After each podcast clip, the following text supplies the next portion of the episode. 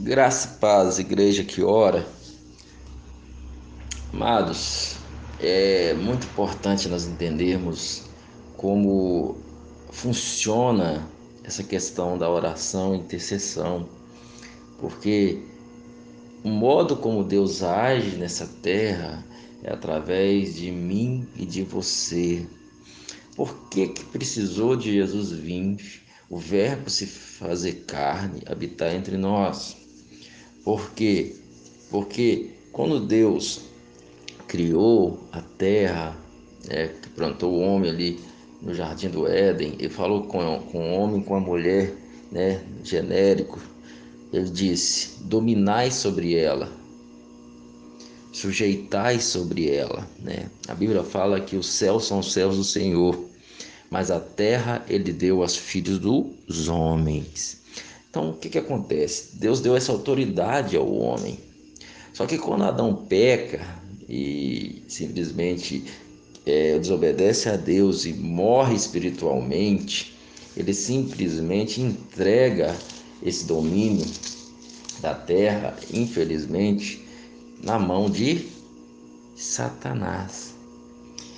E é por isso que quando Satanás ele vai lá e tentar Jesus, ele fala assim, ó, é o seguinte, se você prostrar e me adorar, eu vou em um lugar bem alto. Tudo isso será seu. Eu, eu, eu posso te dar isso, porque a mim me foi dado. Então entenda uma coisa, amado. É, então a forma de Deus agir na terra é através dos seus filhos, seus servos. Deus nunca nunca fez nada na terra sem usar o homem. E ele não fará sem usar o homem, porque Deus respeita algo que ele estabeleceu. Olha só para você ver. Quando Deus vai lá então para continuar o seu trabalho sobre a terra, Adão vai e gera um filho à sua semelhança, que é Sete. E de Sete, então, começa a gerar toda a genealogia até chegar em Jesus.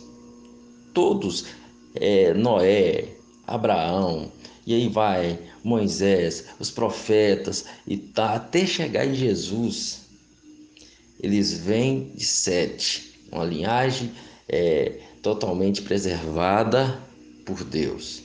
E Deus vem fazendo tudo através do homem. E o que, que acontece? Foi necessário que ele se fizesse carne, que o Filho de Deus, mesmo sendo Deus, Filipenses capítulo 2, que haja em vós o mesmo sentimento, e ainda fala para a gente ter esse mesmo sentimento que houve em Cristo Jesus, que mesmo sendo Deus, não teve por usurpação ser igual a Deus, mas se humilhou e se humilhou à condição de servo. Olha que lindo isso. E foi obediente e obediente até a morte morte de cruz. Filho de Deus, o próprio Deus veio e obedeceu, e a gente às vezes tem dificuldade de obedecer, não queremos obedecer. Ele veio e obedeceu. Olha que lindo, olha que lindo isso. Eu começo a viajar nesse negócio.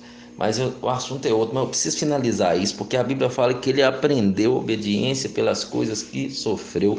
Se até Cristo aprendeu obediência, então você pode aprender, amém? Aleluias. Mas o fato é que Cristo veio e tomou o nosso lugar. Um homem precisava resgatar a autoridade.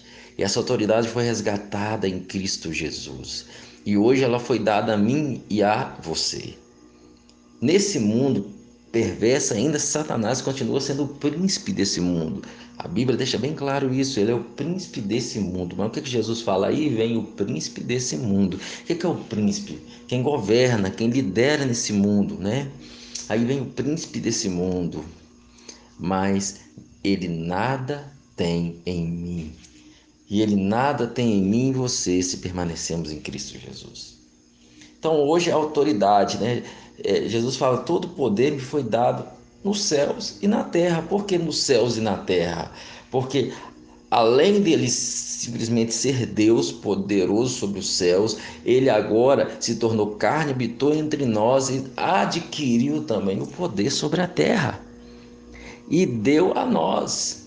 e deu a sua igreja. Ele vira e fala: portanto, ide, fazer discípulos, né, de todas as nações. Vai, eu estou dando, eu estou repartilhando com você essa autoridade.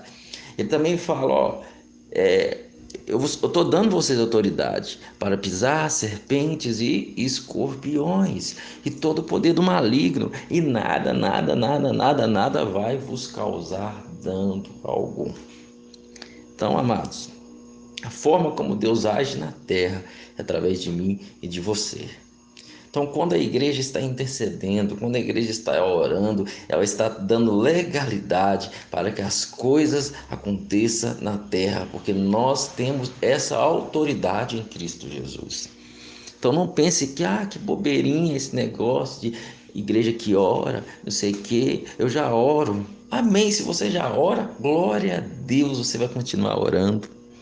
E ainda por cima vai ter ainda sempre algo para te lembrar de orar ainda mais. Melhor ainda. Agora tem gente que às vezes não lembrava de orar. Ele tem a oportunidade de ser lembrado. Ó, oh, peraí, eu tenho um compromisso. É, eu sempre, eu fiz um compromisso. Segunda-feira eu vou estar intercedendo pela igreja. Você está me entendendo? Parece ser besteira, mas não é besteira. E no mundo espiritual já tem algo acontecendo. Eu estava conversando com o irmão Domingos e nós temos falado como já tem algo acontecendo no mundo espiritual. Quem é espiritual percebe as coisas espirituais. Quem está ligado no espírito percebe as coisas espirituais. E no mundo espiritual já está acontecendo há algo acontecendo e nosso inimigo fica furioso porque ele sabe que a igreja que ora é uma igreja que prevalece, que vence, não no poder dela, não na, na ativez. Ah, porque eu que sou bom, eu orei aí, aconteceu porque eu sou bom. Não, aconteceu por causa da autoridade que Cristo deu na cruz do Calvário.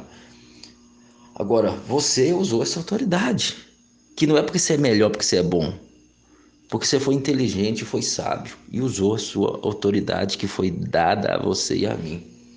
Então, queridos, em breve estaremos aí lançando o dia que vamos estar reunindo uma vez por mês com esse objetivo, estar orando junto, quem poder estar junto na igreja ali, uma comunhão, todos os irmãos do projeto Igreja que Ora. Eu já estou vendo esse projeto, sendo nós sermos chamados para lançar esse projeto em outros, outras denominações. Eu já estou vendo isso. Escuta o que eu estou te dizendo. Então, isso é de Deus. Então, bora lá. Não pare, continue em nome de Jesus.